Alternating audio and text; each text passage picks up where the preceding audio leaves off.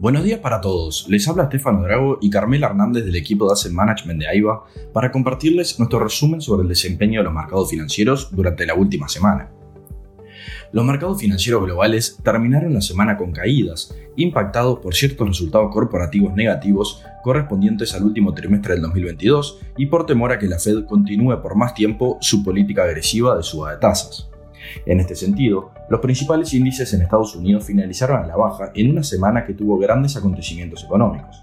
El S&P 500 presentó una pérdida de 1,1%, siendo esta la mayor caída semanal desde diciembre del año pasado. Por su parte, el Nasdaq tuvo una caída más pronunciada del 2,4%.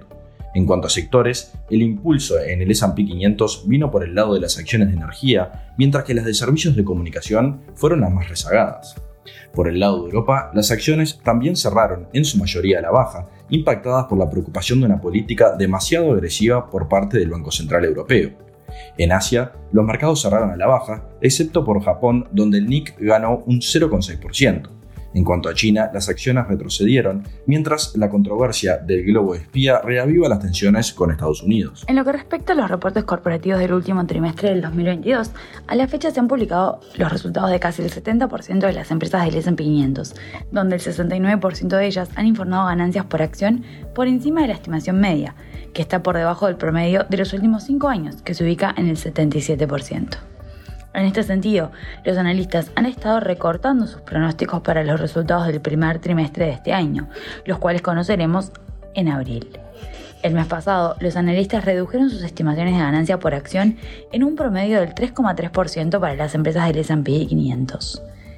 Los datos muestran que durante el primer mes de un trimestre los analistas suelen reducir las estimaciones, pero esta vez superó ampliamente al promedio de 1,5 de los últimos 5 años. Por su parte, en Europa, las ventas minoristas de diciembre en la zona euro se contrajeron 2,7% interanual, mostrando una caída más pronunciada respecto al mes anterior, que tuvo una baja del 2,5%. En Alemania, el IPC preliminar de enero se situó en el 8,7%, una décima por encima de la subida interanual observada en diciembre de 2022. Por el lado de China, estamos viendo que la inflación está repuntando ya que informaron que en enero aumentó al 2,1% frente al 1,8% del mes anterior y levemente por debajo del 2,2% que esperaba el mercado. Además, la inflación subyacente aumentó el 1,2% desde el 1,1%, máximos desde junio. Vale aclarar que el informe del viernes vino un par de meses después de que la segunda economía más grande del mundo levantara las restricciones por el COVID. Por el lado del mercado de renta fija, la inversión de la curva alcanzó su margen más amplio desde principios de la década del 80. Bloomberg informó que los rendimientos del Tesoro a dos años se movieron a su nivel más alto en cuatro décadas sobre los rendimientos de 10 años. De todas formas, el viernes el diferencial se moderó, con el rendimiento a dos años situándose en 4,51 frente al 3,74 del de 10 años.